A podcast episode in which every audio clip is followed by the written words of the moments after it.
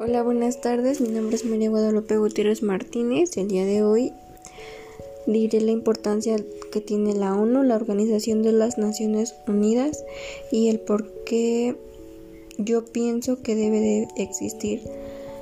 Tiene mucha importancia porque esta se va a encargar de mantener la paz y la, y la seguridad entre las naciones y también va a fomentar amistad entre estas mismas y se realizará una cooperación internacional en la solución de problemas internacionales de carácter económico, social, cultural y humanitario. Lo que va, quiere decir es que va a abarcar problemas mundiales. No es como que nada más en una nación, sino en varias. Internacional. Y este también va a generar, esta también va a generar que haya un estímulo en lo que son los derechos humanos y las libertades fundamentales.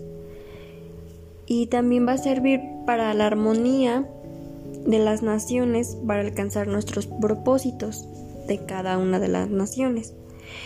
Y en mi opinión, yo creo que sí es demasiado, no, no creo, es demasiado importante porque sin esta no habría un orden entre naciones y habría más guerras en, no solamente en una nación, sino de, entre varias naciones, como lo fue en la Primera y en la Segunda Guerra Mundial.